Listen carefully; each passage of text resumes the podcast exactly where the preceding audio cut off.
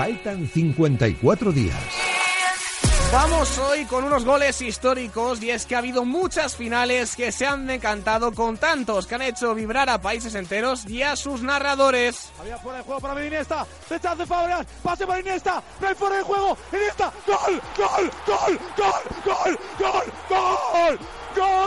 Bueno, bueno, bueno, ese todos nos lo sabemos de memoria, así que vamos a indagar más y a escuchar en primer lugar cómo se narró en Alemania el gol de Müller, que consolidaba la remontada del combinado germano ante la selección de los Países Bajos, allá por el año 1974.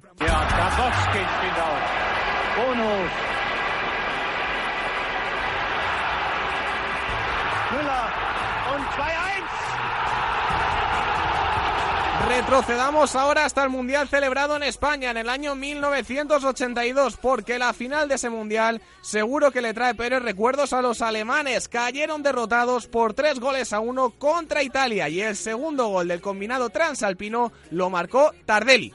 Tardelli.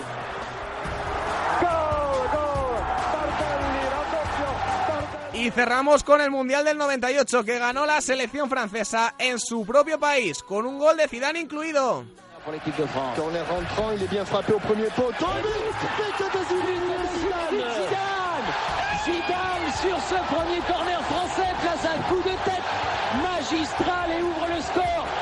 Todavía queda por saber cuál será el gol decisivo en la final del Mundial de Rusia, para el que ya falta un día menos.